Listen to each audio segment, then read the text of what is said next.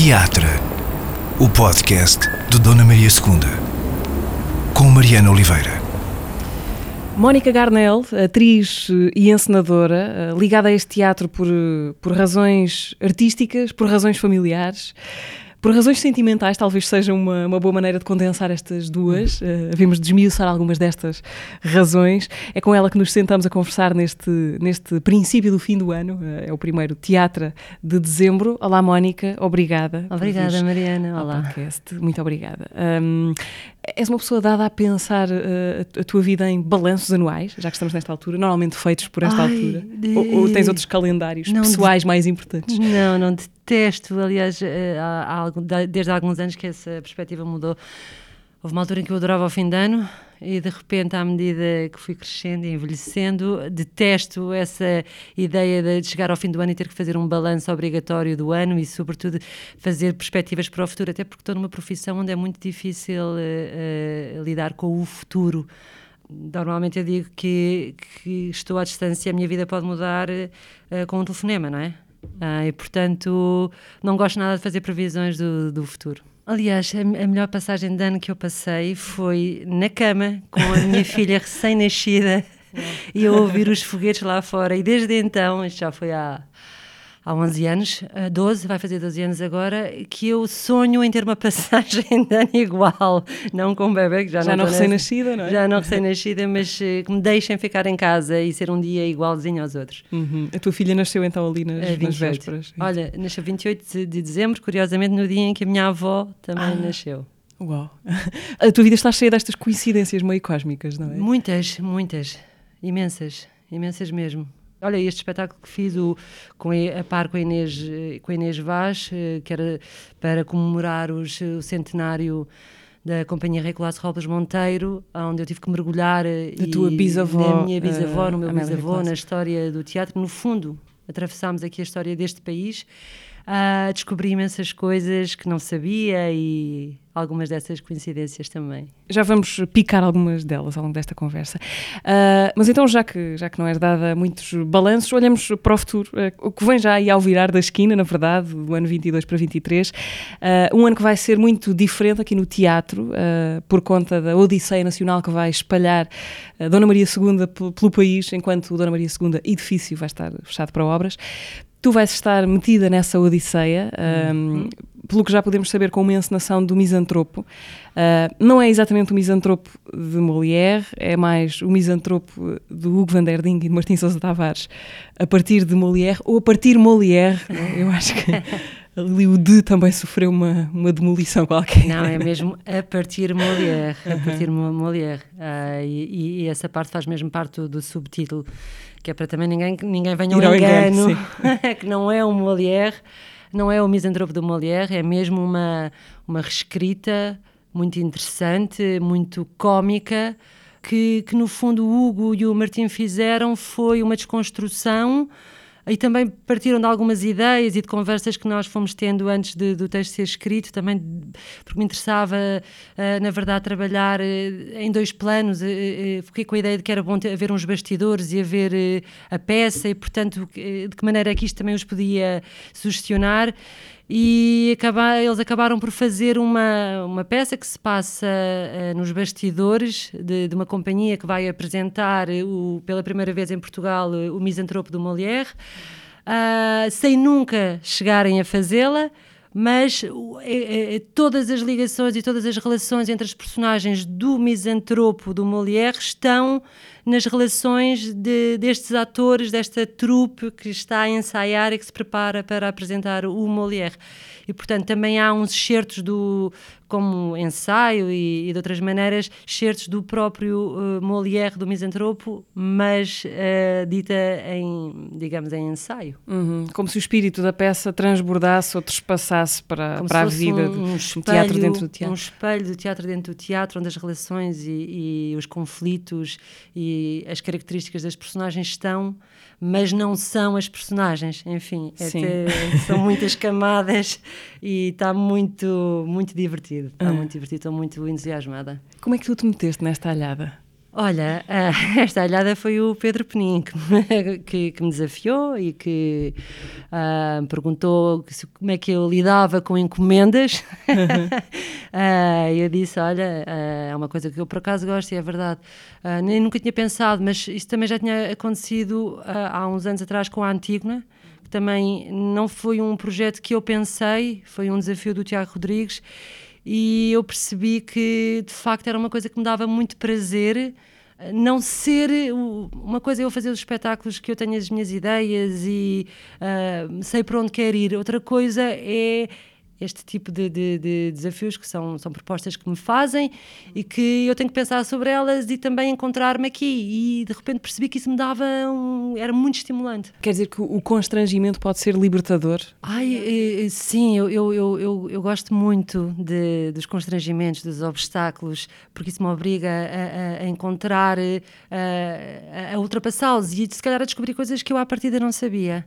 Uh, há uma coisa que eu vi há muito, muito, muitos anos, um documentário, e era sobre o Polanski, e eu gostei muito uh, de, de, de, uma coisa que ele dizia, que era uma ideia que ele, ele pintava sempre em perigo, não é? E pintava aquelas grandes telas num, num ateliê que era uma coisa muito pequenina e cheia de, de, de pincéis e, e, copos e coisas em cima, e, e, que se alguma dessas coisas interferisse no trabalho, ele era a coisa que ele mais gostava, porque não, não estava à espera daquilo. Então era, o desafio era como é que eu aproveito isto, como é que eu torno isto, e portanto eu eu gosto muito de olhar também para as coisas que eu faço desta maneira, de onde o, o erro, as falhas, o que não está previsto interfere e é um, um estímulo. E, e, quando é que tu te sentes mais em perigo? É quando encenas ou quando és, és atriz, representas? Ah, é, é são perigos diferentes e são, de, de, são os dois igualmente desafiantes. Eu também gosto muito de, de ser só atriz acho que tanto num lado como outra coisa que mais me estimula é o diálogo, não é? E no, num caso é o meu diálogo com a equipa criativa e com os atores e com o texto, uh, pensar uh, nas partes todas, uh, enfim. Outra coisa é, é, quando se torna uma coisa também mais pequenina, não é? Que é entre o meu trabalho atriz e o meu encenador e as minhas ideias as ideias dele e como é que elas se fundem e como é que eu, eu consigo ser uma peça a, a favor eh, do, do, pensamento de outro, não é? E do outro lado é o meu pensamento e conseguir trazer que toda a gente entre no meu pensamento, mas obviamente sempre muito aberta também. Eu gosto muito dos estímulos e, e também estou sempre muito à espera uh, de receber isso de, de, toda a equipa criativa, dos atores e gosto muito de cozer todas estas coisas. Só para fechar a porta do, uh, as pontas soltas do, do misantropo, portanto vai fazer parte da, da Odisseia Nacional da Dona Maria II vão andar por, por aí, é? por muito sítio. Muitos sítios, sim. Acho que essa também é uma vertente aqui deste, deste espetáculo que também vai ser um, um grande desafio e que é um bocadinho assustador, porque é uma peça que vai andar em circulação, uma circulação muito longa, é quase um ano. A partir de março do próximo A partir de março, começamos em Bragança e é um espetáculo que vai andar, digamos, com a casa atrás, porque não, não, não vai haver um, um tempo para uma maturação, portanto essa maturação vai ter que acontecer ao longo do tempo, explosivamente, não é? Em Bragança, a seguir Águeda, a Figueira da Foz, não é? Isto tudo vai servir para, para, para, um caminho que eventualmente em 24 depois fazemos carreira aqui. Agora o desafio é como é que eu consigo também integrar isso como uma mais-valia no trabalho e não como um constrangimento, não é? Uh, e trabalhar dessa forma que de repente cada ida para um teatro novo, cada dimensão, cada espaço, cada adaptação seja uma mais-valia para o trabalho. Pronto, esse é um, é um dos grandes desafios. E como é que essa, trabalho como é que essa ideia de, de, itinerância certa, eh, como é que ela já está a influenciar a maneira como tu pensas em encenação? Olha, eh, em vários aspectos, né? nomeadamente, por exemplo, se eu pensar eh, na, na cenografia, tivemos que construir uma cenografia que se adapta a todos os espaços. Agora é evidente que ela vai, vai funcionar em escalas completamente diferentes. A mesma coisa com o desenho de luz, tem que ser um desenho de luz que também permita essa, essa adaptação, essa maleabilidade do, do jogo dos atores. Né? Eu própria também quero construir esse jogo. Há uma coisa que eu gosto muito quando enceno, que é também ir à, ir à procura do, do, que não está. Não é? Nós temos o texto, essa é a base, e eu já sei o que é que é o texto. Mas e, e, a outra parte que, é, que eu ainda não sei, o que é que os atores estão a fazer quando não estão a dizer texto, que material é esse, que, que corpo é esse. E, portanto, é, é, é um bocadinho neste sentido também de que maneira é que eu consigo trabalhar com os atores de forma a que seja uma mais-valia os constrangimentos de estarem num palco muito mais pequenino do que tiveram a semana passada ou vice-versa, um palco enorme. Como é que se dá esse jogo de cintura uh, aos atores para cada espetáculo ser novo e melhor do que o, do, do que o anterior e não em comparação do género, ah, ali funcionava melhor, não, eu quero que funcione bem em todo o lado. Esperamos pelo Esperamos. misantropo uh, em, a, partir de, a partir de março do próximo ano e por aí em direção pelo, pelo país. Voltando uns anos para trás, Mónica, já falaste aqui dela, um, mas mantendo os olhos nos clássicos, curiosamente, uh, é um momento, imagino eu, que importante na tua relação com a Dona Maria II, em 2019, quando fizeste aqui a tua, a tua Antígona para abrir a, a temporada desse ano no teatro. A história podia ficar por aqui, mas ficaria muito incompleta se não fechássemos o círculo uh, dizendo, e lá está uma das tais coincidências cósmicas, que esta peça foi aquela com que a tua avó, Mariana Rei Monteiro, se estreou neste teatro em 46. 46, sim. Uh, na companhia dirigida pela tua bisavó, Amélia Rei Colasso. Foi um convite do Tiago Rodrigues que sabia ou não sabia desta. Não, não sabia. Desta, não? não, não, ele não sabia. Foi, foi de facto uma. Aliás, quando ele falou comigo, eu até pensei que ele me estava a, a convidar por causa dessa, dessa coincidência, mas não, ele não, ele não sabia. Foi, foi uma surpresa para ele e uma boa surpresa, acho eu, isso ter acontecido. Para mim uhum. foi muito, muito importante e é, e é, sempre muito mágico quando estas coincidências na minha vida acontecem, não é? Eu de repente isto é um bocadinho, se calhar, uh, esotérico, mas pronto, é uma, uma, coisa que me dá um bocado de força, não é? Ai, uh, encontrar estes pontos de, de, comum entre o passado e o presente e, e estas ligações todas é muito mágico. Mas o que é que tu uh, sabias, que histórias é que tinhas ouvido sobre, sobre essa estreia da tua avó em 46? Olha, na altura uh, sabia, sabia porque pronto, há assim umas quantas coisas que sempre foram pautando a minha infância relativamente ao teatro e, e a Antígona era, era falada e aliás em casa da minha avó havia imensos uh, livros e e, e, coisinhas alusivas à Antígona, porque naquela altura, se calhar, uh, olha, eu, estou a usar um fio que era da minha bisavó e hum. que diz Marianela e que lhe deram no dia da estreia dela, 1917, 17 ou 19, nunca sei se, é, se ela tinha 17 anos em 19, ou, mas pronto. E, e, que lhe deram uh, com o nome da peça. E portanto, quando a minha bisavó, a minha avó se estreou com a, com a, a Antígona, havia caixinhas, pratinhos, onde em cima das mesas era Antígona, Antígona, Antígona, portanto, uh, muito presente.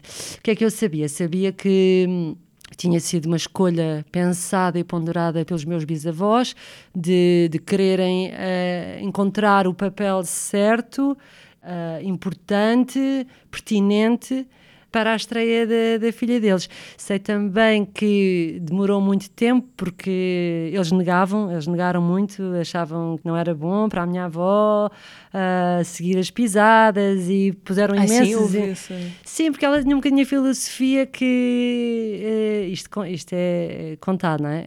Que a primeira prova era o querer mesmo e portanto que se devia negar, porque se quisesse mesmo a primeira, então aí estava certo, não é? Era preciso atirar o obstáculo Exato. para o caminho para ver se. E portanto se... foi essa a peça escolhida para apresentar a filha. E diz agora, nesta, na, na, quando fiz uh, uh, o espetáculo da comemoração, diz que no dia da estreia uh, havia notícias que as, os floristas ficaram sem flores em, em Lisboa, porque toda a gente mandou flores para a estreia da Marianinha. Ah, não sei se é verdade, mas pronto. Porque foi um acontecimento, um não é? Acontecimento. À, sua medida. Sim. E, há imagens, viste imagens desse espetáculo? Uh, vi algumas e há uma fotografia muito famosa que é de facto há o palco, o palco cheio de flores, não é? Que é o agradecimento. e sim, há muitas fotografias, porque a Maria Barroso também entrava uh, e há o. o, o ai, como é que possível não lembrar do nome dele, já, já digo. Tá, há muita documentação de fotografias, de, de textos, Estás a pensar no Vítor Ai, o Vítor Pavão dos Santos. Perdão, Vítor, gosto tanto do Vítor. Uh, o Vítor fez um trabalho incrível de documentação da história da companhia. Ao, ao, longo de muitos, muitos, muitos anos, eu ia almoçar todas as semanas com a minha bisavó e pronto. E também, uh, aí a minha mãe também ajudou muito uh, a doar ao teatro e ao arquivo de fotografia um espólio imenso e, e está bastante bem documentado. A tua Antígona uh, de 2019 passava-se numa espécie de, de, de, cenário industrial, meio armazém, despojado, uh, onde não conseguíamos sentir-nos exatamente confortáveis, não é? Há sempre qualquer coisa de penumbra e de umidade naquela sugestão. Hum procuraste esse ambiente ou foi acontecendo que de repente a Antígona florescesse ali? Não, não, não. Eu, eu, eu, eu, procurei logo isso desde, desde o início, até porque quando se lê a Antígona a peça passa-se toda no exterior e eu de repente também pus-me a pensar isso, também a olhar aos dias de hoje, que aquilo de facto era uma guerra, não é? Aquilo estava, tinha acabado de acontecer uma guerra, não é? E, portanto, que ambiente era esse? Como é que se vive? Como... Olha, agora, temos, infelizmente, temos tantas imagens da, da Ucrânia Portanto, pensei, se calhar eh, isto aqui não é bem no exterior, não é? Se calhar isto aqui é num sítio da, daquela família meio destruído, meio. Pronto, e foi por aí que eu fui começando a construir também essa ideia de, desse imaginário, porque para mim aquilo era uma guerra, não é? Tinha acabado de haver uma guerra e, e interessava-me perceber como é que eu também podia usar em termos de som. Um bocadinho como. Olha, se calhar é porque eu vivo num resto de chão alto e às vezes estou na minha sala e ouço pessoas a passar, conversas, bocadinhos, não é? E de repente achei que isso podia ser interessante, não é? O que é, que é viver em tempo de guerra, não é? Como é que se vive? Como é que se está em casa? E, e pronto, isso para mim foi um estímulo, portanto achei que era interessante tornar aquilo num sítio, não queria dizer bem bunker, que fosse por, por aí, mas de guerra, não é? Onde, onde, onde um pudesse provisório, haver... não é? Sim. Uma coisa que, que, foi marcante para mim nesse, nesse espetáculo, talvez, talvez por tê-lo visto de um sítio pouco habitual, que foi num camarote assim de lado, teve a ver com a maneira como tu usaste a profundidade do, do, do, palco. Ah, de repente é uma surpresa com muito impacto ver o tamanho do palco, que tem quase. É quase o tamanho da plateia, não é? O, o sim, comprimento. Sim, sim, sim e é, é, quase como se o, o, teatro, a peça, estivesse a fugir do nosso, do nosso, do nosso controle como espectadores para um sítio onde já não podemos ver o, o que está a acontecer. Bom, interessou-te isso de usar eh, todo o espaço disponível. Sim, aliás, eu lá ao fundo havia também um vídeo, não é? Que ainda prolongava mais a, a minha. Sim, e criava ali uma certa confusão. De... Sim. Houve pessoas que me, que, que me disseram, ah, não sabia que no fundo do palco havia uma porta, não me lembro nada daquilo. Sim. Porque havia sítios onde a ilusão era mesmo muito boa, havia de outras que se calhar eh, não funcionava tão bem. Isto é tão engraçado. Eu, eu a primeira vez que, que, quando pensei na Antígona, pensei nos pássaros e de facto havia depois havia uma águia no início mas se eu pudesse uh, domesticar pássaros eu, eu, acho que a minha vontade era encher, ter enchido o teatro cheio de pássaros que, que eu dissesse passem e vão para o outro lado. Pronto. e tudo começou por aí portanto as voltas que, que se dá. Depois sim também achei que podia ser interessante brincar com essa ilusão era uma coisa que, que, era muito difícil, mas eu na verdade gostaria que o vídeo fosse a profundidade toda do, do palco e, portanto, que quando uma pessoa sentasse, achasse que o palco era não ainda acabava. muito maior, não é? E poder fazer essa brincadeira. Uh, acho que essa imensidão podia também de alguma maneira sublinhar uma, uma solidão que aquelas personagens também têm, não é? Porque eh, na verdade eles todos falam, mas ninguém se ouve. É? é, é, que o, o, o, Crionte não ouve, a Antígona, a Antígona não ouve a irmã, ninguém se ouve. Na verdade, só quando o, o oráculo fala é que o Crionte ouve. Então há uma espécie de solidão, não é? E, uh, das personagens.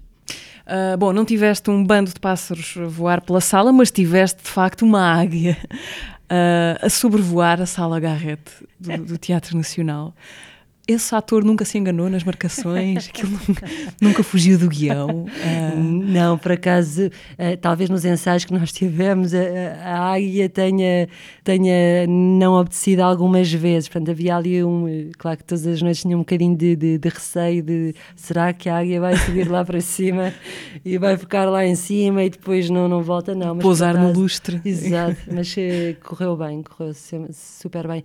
Agora também aconteceu uma coisa engraçada que eu na altura eu até achei que achei que se calhar podia. Houve alturas em que eu duvidei por esta coisa também de respeito muito os animais e, e achei que podia haver alguma alguma reivindicação, alguma coisa, mas, mas pronto, de facto, as, estas águias são super bem tratadas e são, eh, são águias uh, treinadas e, e, para isto, pronto. E também são, é, uma delas é até a águia do Benfica. Mas uma coisa que eu não, não me apercebi que aconteceu várias vezes foi pessoas com fobia a pássaros. Ah. E não me lembrei disso, e houve várias vezes que houve de facto grande inquietação na plateia. Sim. E uau, isto está a funcionar. Mas não, era fobia. E houve pessoas que me disseram: ai, eu fiquei até ao fim a achar que o pássaro ia voltar a entrar. E eu, oh meu Deus, pois é, não me tinha lembrado de facto que. E há muita gente, eu não fazia ideia que havia tanta gente com fobia a pássaros. Deixa-me perceber, em termos de, de, produção, como é que isto acontece? Tens a ideia de que queres ter uma águia no, no espetáculo e depois como é que. Ah, eu agora vou contar porque isso foi muito. como é que isso se torna nossa, possível? porque a Carla Ruiz, produtora daqui, é, é, é o máximo. Nós, na primeira reunião, eu até fiquei assim coradíssima. A primeira chamada à reunião é quase a zero, não sei o quê, e perguntam-te intenções. E eu digo, ah, eu gostava de ter, ter pássaros e não sei o quê. E ela Uhum. Só diz, que tipo de pássaros? a levar muito a sério, eu pensei que eles iam, não é? Pronto, isto foi muito giro. Sim, é, evidentemente que se calhar, há, digo eu, algumas ideias que automaticamente possam ser postas em causa por razões que se calhar o, o, o criador ou o criativo não esteja a ver. Mas aqui este teatro eles empenham-se imenso sempre por tentar corresponder e viabilizar eh, todas as ideias e, e, e todas as propostas. Uh, Mónica, acontece-te, como já falámos, nascer neta e bisneta de duas figuras enormes do teatro português, uh, Mariana Rei Montar e Amélia Rei Colasso. Uh, tem sempre o seu quê de esquisito isto, não é? Porque eu digo estes nomes como se fossem instituições, mas para ti são a tua avó e a tua bisavó. Como é que te, como é que te vai acontecendo em criança, imagino, perceber, perceber isso, que a tua avó e a tua bisavó uh, não são só tuas, mas têm essa dimensão intensamente pública também?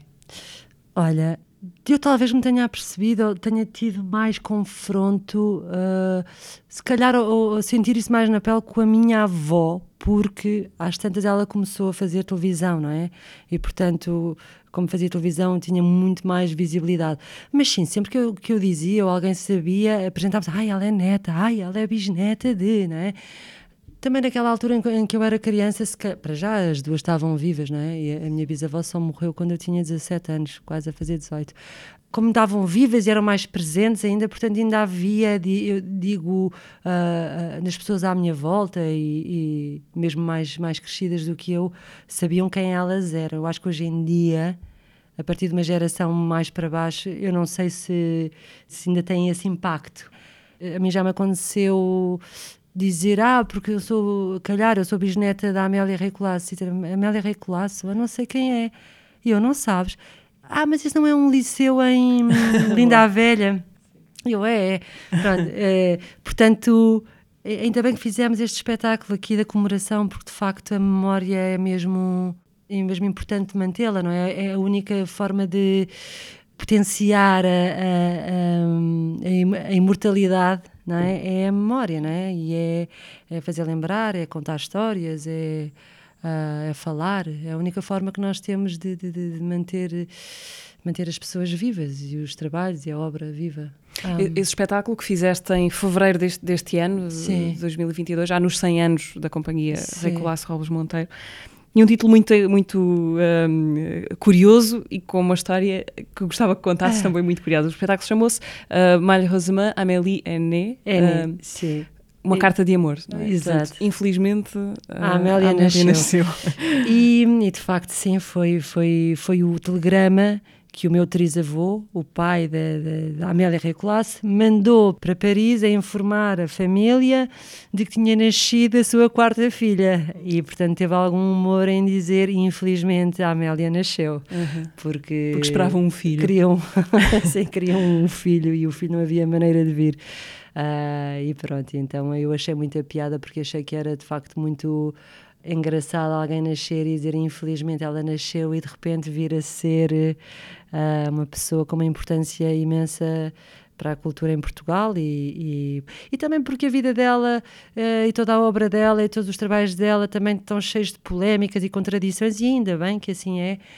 E portanto achei que este título, e, e a Inês achámos que este título era de facto o, ti, o título certo para podermos abordar um bocadinho a, a, a, história da companhia. Uhum. Isso é interessante porque quando o tempo passa, de certa maneira, há assim uma espécie de aura de consenso que se vai instalando, mas, mas, mas a história não é isso, não é? Não e, é e isso até... e nem sempre foi fácil e, e, e tanto que muitas vezes possa ter parecido favorecida, de outras vezes também foi uh, aconteceu o contrário e cheio de, de, de, de, programação também, uma programação que ela fez bastante, que muitas vezes parecia que entrava em choque, porque ora, ora era obrigada a apresentar espetáculos de autores que estavam de acordo com o regime, quando ela também procurava dar voz e lugar a todos os autores que estavam contra o regime, e portanto isto foi pautado uh, a vida, a vida toda deles, não é? Neste, neste caminho.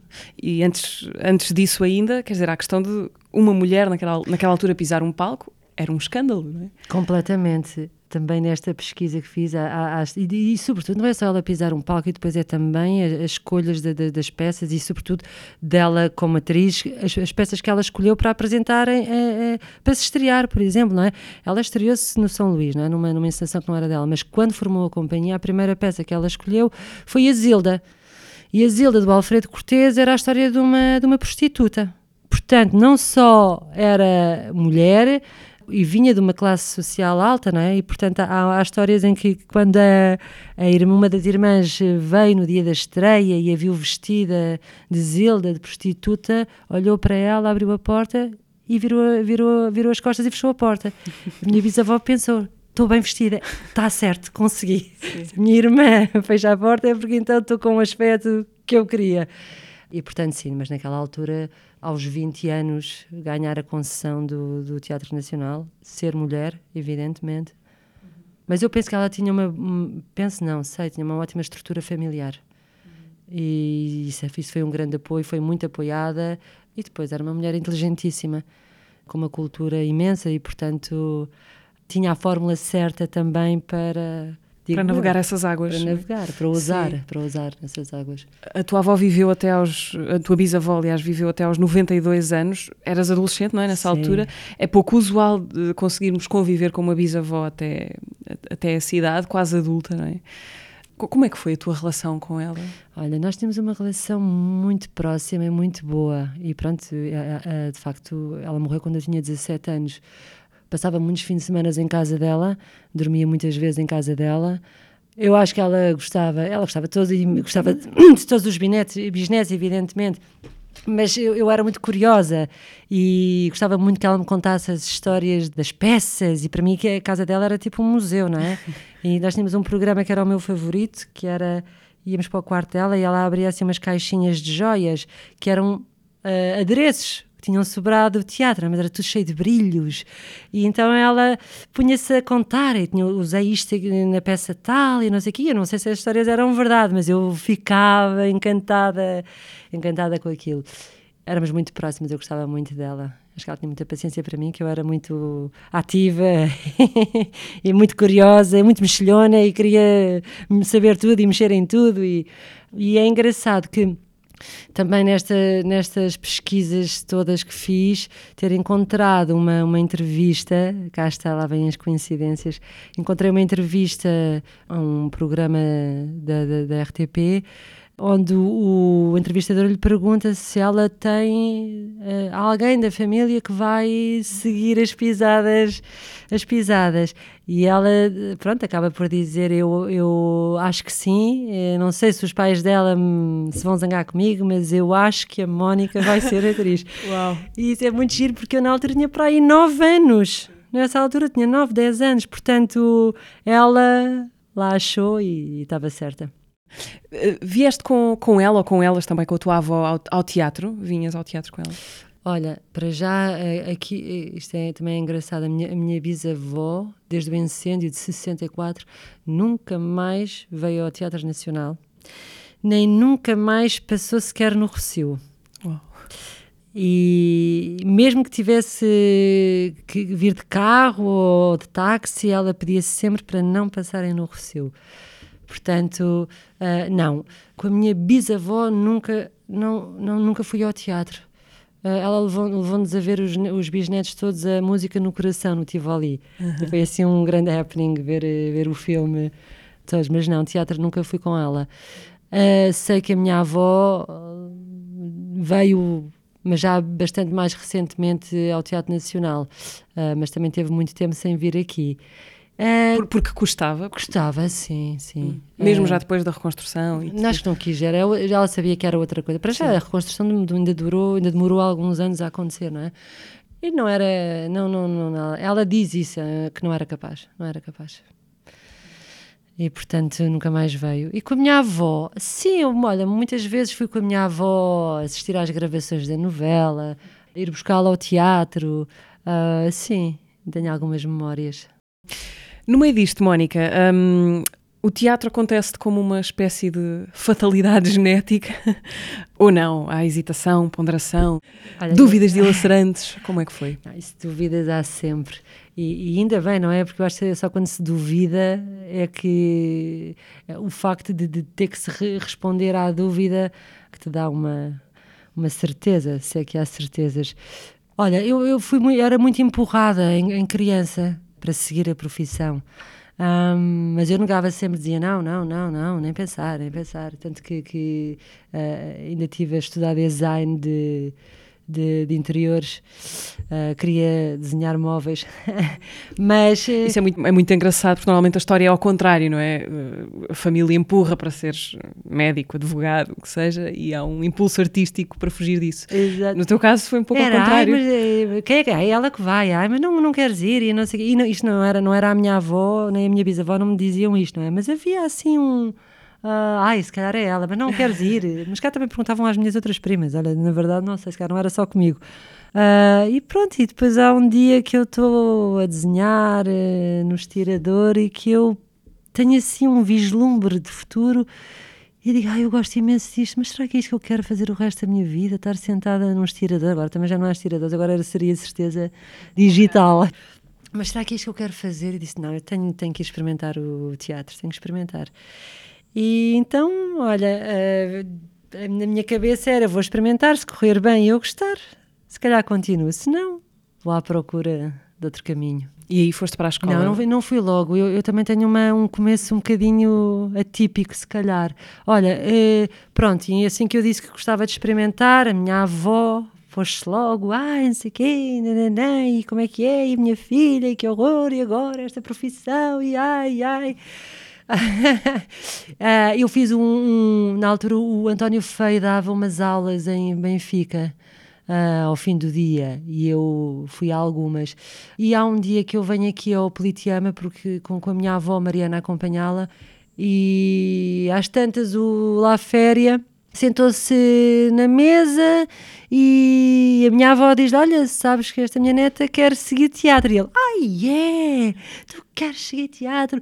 Então vens ter comigo, porque eu estou a fazer uma encenação, uh, a encenar um espetáculo e, e, tem muitos figurantes, portanto se quiseres vir ver como é que é, vens fazer figuração e não sei o quê.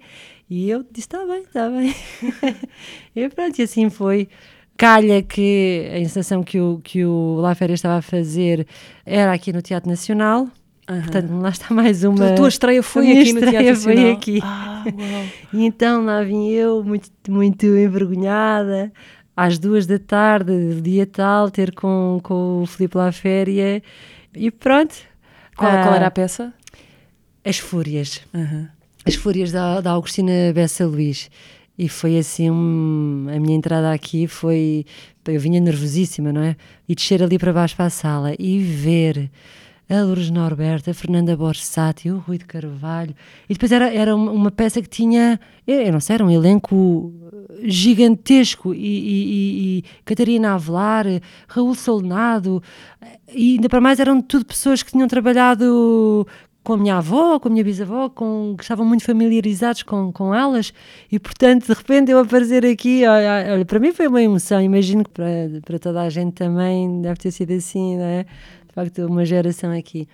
E pronto, e acabei por fazer aqui uma. a, a estrear-me aqui no Teatro Nacional e comecei por fazer, era uma figuração, que era uma, uma jovem autista, mas depois eu acho que, olha, na inexperiência e não saber nada e não entreguei-me de corpo e alma e aquilo que era uma figuração passou a ser um, um papel maior e de repente eu que entrar em duas cenas passei a, a estar presente em, em quase todas e, e, pronto, são aquelas personagens também que são boas, não é?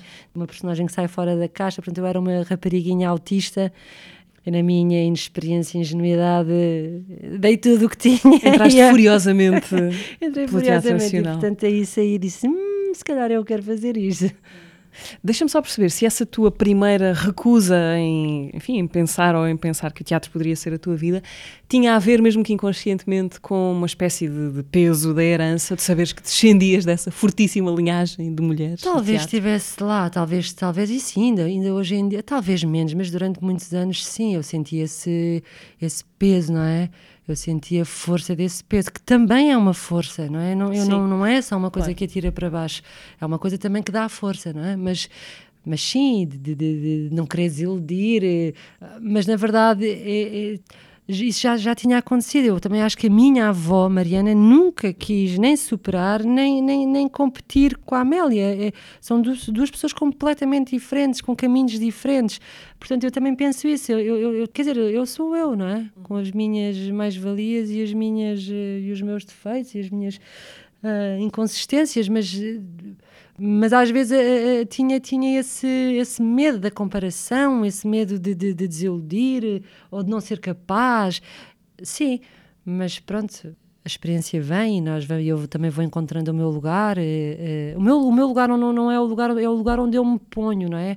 E, e quando és muito nova, com, porque isto tudo aconteceu muito nova, eu tinha 18 anos e, portanto, uh, aos 18 anos as dúvidas são imensas e, portanto, anda-se para trás e para a frente e e demorei algum tempo a encontrar o meu lugar, a, saber onde eu estava e onde eu, para onde eu gostaria de ir ou como eu gostaria de ir.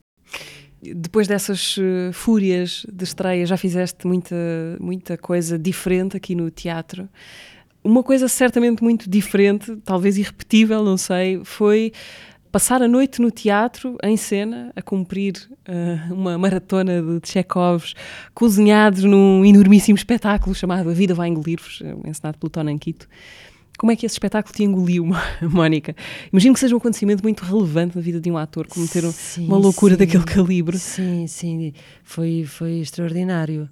Foi um, foi um mergulho uh, enorme meu e de, de, todos os meus colegas e, e, uma, e do Tonan foi de facto uh, uma experiência única, não é?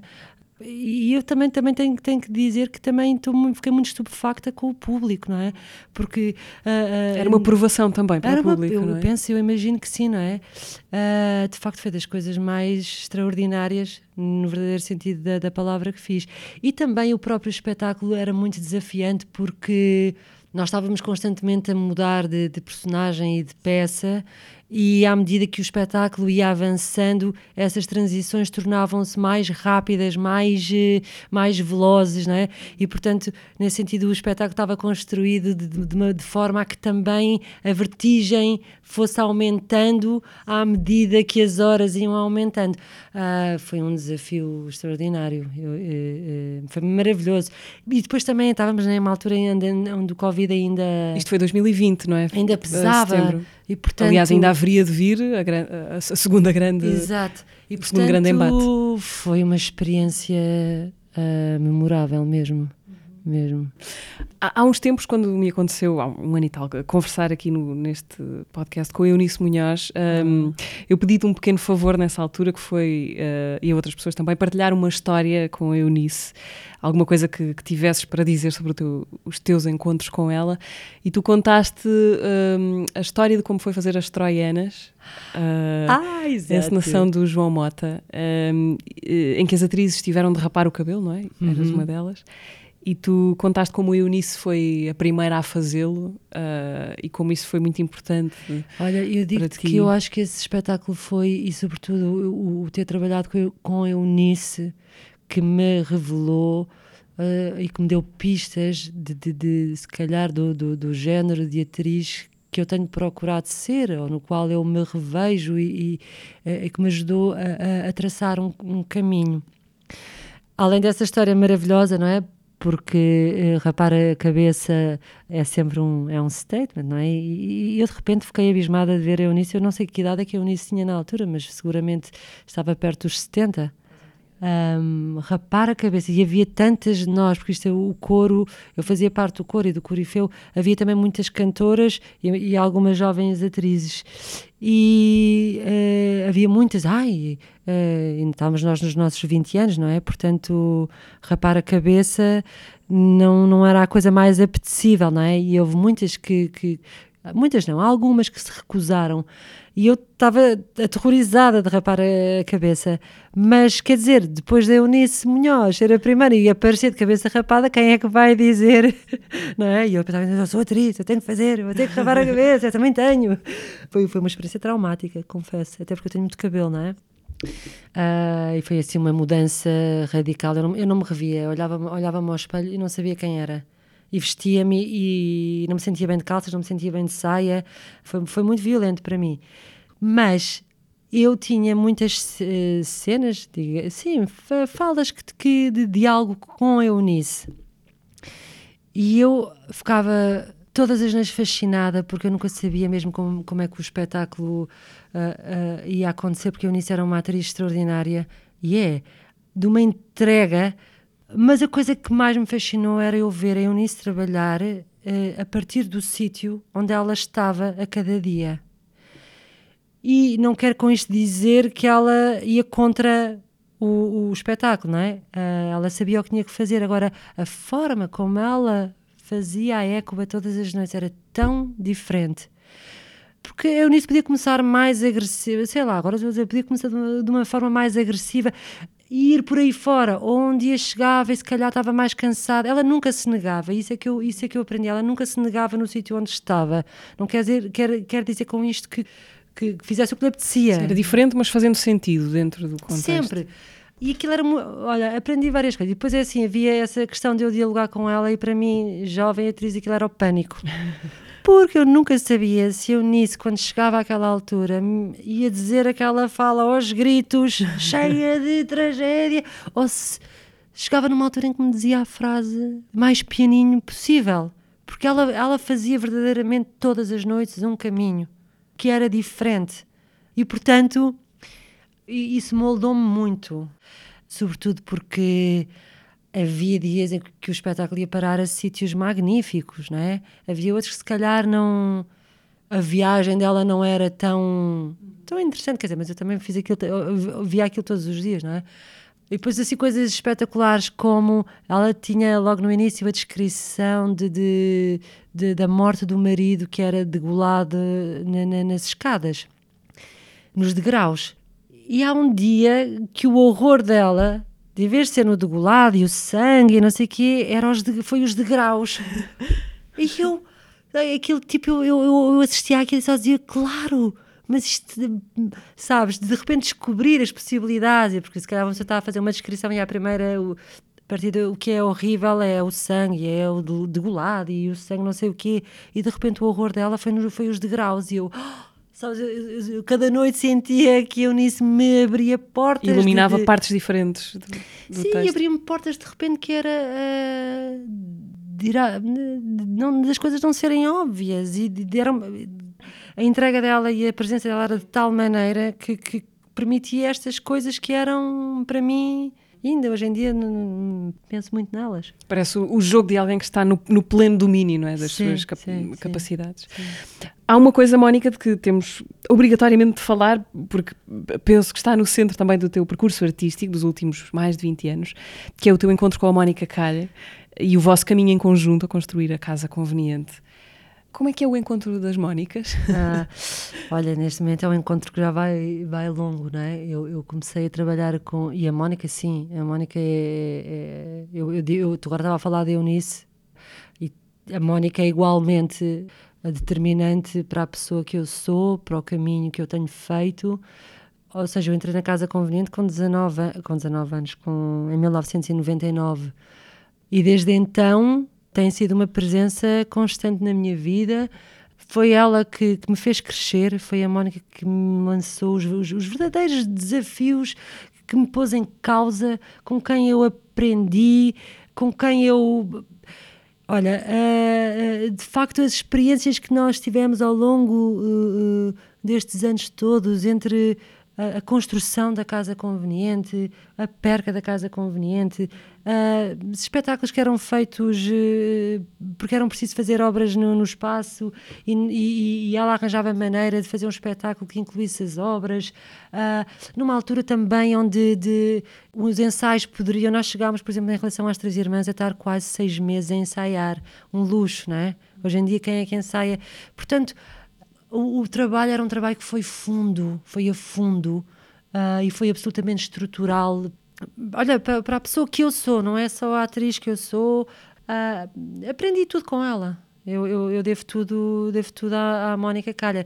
Evidentemente somos muito amigas também e, e também somos muito diferentes nas nossas, eh, eh, nas nossas linguagens. Quer dizer, eu, eu, nem sei se tenho uma linguagem, mas pronto, eu estou à procura eh, da, da, minha. Ela tem uma linguagem, sim, uh, que eu acho que, que é muito, muito inquietante e muito que é muito funda, é muito pessoal e muito íntima e muito corajosa uh, no caminho dela. É uma, é, é uma, é uma, uma mulher, uma artista com uma coragem imensa de, de, de, de, de, de se buscar a ela própria uh, e, e, e, e, no mundo que a rodeia, uh, muito generosa com os seus atores, não é? Quando tá, de trabalhar a sério, de, de, de, de, de, de espicaçar, de querer mais, de pedir mais, é absolutamente fundamental, quer dizer, sim, nós ainda e, e, e, e, continuamos ligadas, não é? E continuamos a fazer espetáculos e,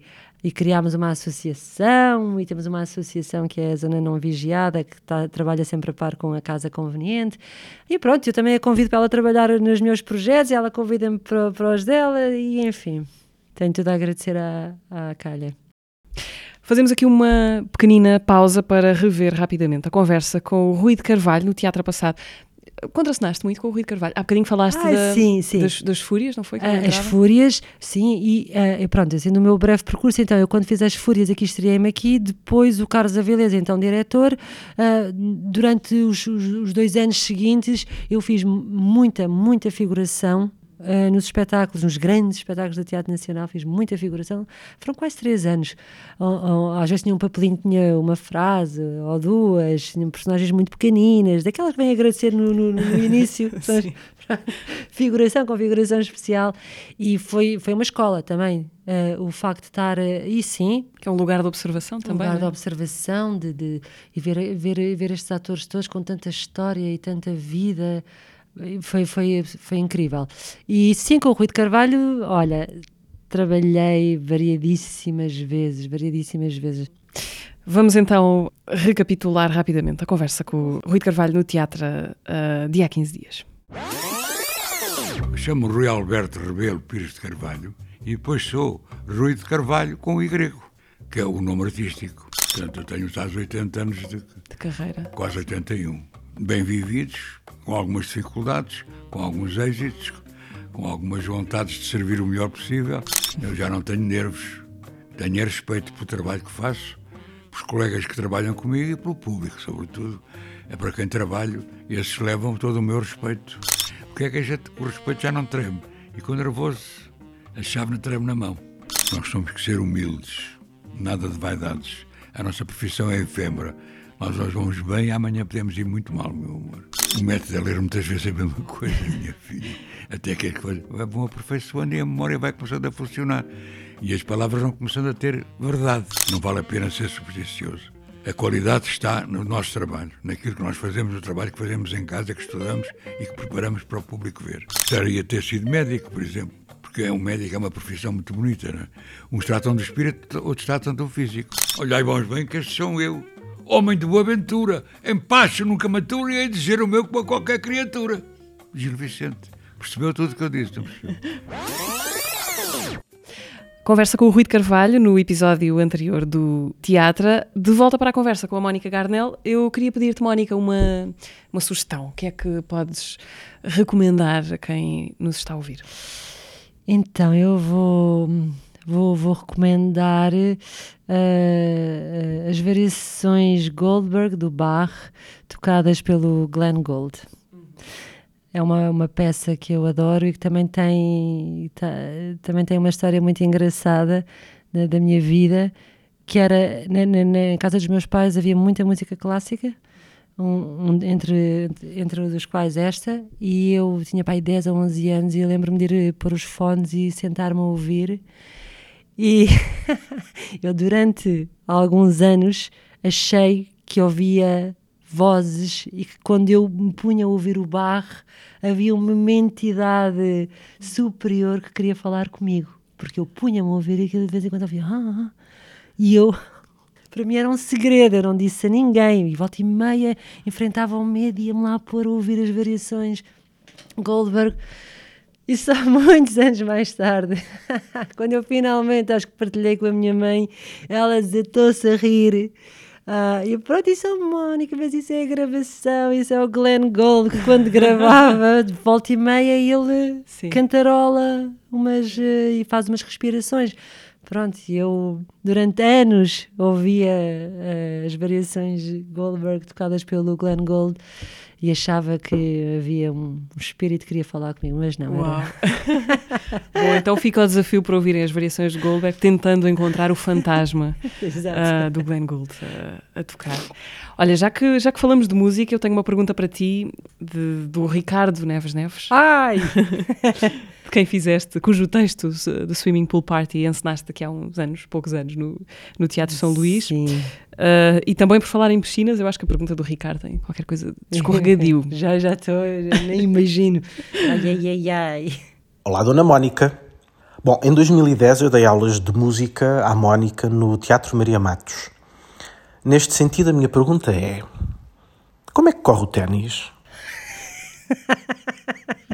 Ai, Ricardo, a coisa mais querida deste mundo. Deves ah. ter uma chave qualquer para interpretar a pergunta que nós não temos. Tem. Olha, a primeira vez que eu trabalhei com o Ricardo, que eu adoro profundamente, que eu admiro profundamente, um, foi num espetáculo dos primeiros sintomas, que se chamava A Revista, em que o, Ricardo Neves Neves, numa das cenas, e que era, portanto, era uma revista Uh, havia todos os quadros e um dos quadros era o Ricardo Neves Neves, em professor de piano, a dar-me aulas de, de canto. E pronto, e foi das coisas mais divertidas de fazer e mais disparatadas. E a minha, a, a minha personagem não sabia cantar e cantava mal, e depois ele começava a fazer sons de animais. E enfim, era um momento divertidíssimo. E depois o ténis é Uh, ele faz aqui esta brincadeira porque ele sabe que o ténis é a minha paixão. Ah, sim. E que se eu não viesse para o teatro e, e, ainda tivesse sete anos, ia fazer de tudo para ser jogadora profissional de ténis. Ah, sim. Ah, mas continuas ainda a jogar é, amadoramente? Sim, sim, sim. Eu, é, é, é, é a segunda paixão. Uh, sim, jogo, se puder, jogo todos os dias. E também faço torneios amadores, evidentemente, uh, e, e, adoro. É assim uma, uma paixão. Hum, nunca casaste os dois universos já? Ainda não, mas uh, penso muito nisso. E se calhar, porque eu também estou. pronto, estou a pensar num, num projeto, agora também estou com vontade de gosto muito de fazer estas coisas enormes, cheias de gente e é super estimulante, mas às vezes também estou com aqui uma vontade de fazer uma coisa mais pequenina, mais íntima, mais monologar. Ah, e se calhar aí é uma boa oportunidade para eu de repente conseguir trazer este desporto que tanto gosto, vamos lá ver, para dentro da, da sala de teatro. Nisto que, que aqui falámos algumas vezes, uh, e para, para, terminarmos, nisto que é hum, a tua linguagem, ou uma tentativa de encontrar essa linguagem, qual é que é a palavra mais importante dessa tua linguagem? Não sei se consigo encontrar uma, uma, uma palavra e, e, e, também, também porque as minhas encenações que eu faço, ainda bem, tenho essa sorte, têm sido muito espaçadas ao longo do tempo e também muito intercaladas, ou seja, não, não tenho aqui aquela pressão de ter que criar três vezes ao ano ou duas vezes ao ano. Uh, portanto, eu, eu, tenho essa liberdade. Talvez seja o facto de, de para mim, da arte toda do, do teatro, o meu fascínio é o ator. E, portanto, será sempre, em última análise, os espetáculos serão sempre pensados a partir de, do, do, do, ponto de partida do ator e de, de, da máxima uh, potencialização dessa arte, do ator, seja eu próprio ou seja outro. Para mim é aí que tudo começa. E é aí onde tudo assenta quanto melhor possa ser, quanto mais vibrante, quanto mais transcendente possa ser o trabalho do ator. Mónica, muito obrigada por esta conversa. Obrigada eu. Uh, obrigada, Pela tua generosidade também. Este e os outros episódios podem encontrá-los no Spotify, YouTube, SoundCloud, Apple Podcasts e Google Podcasts.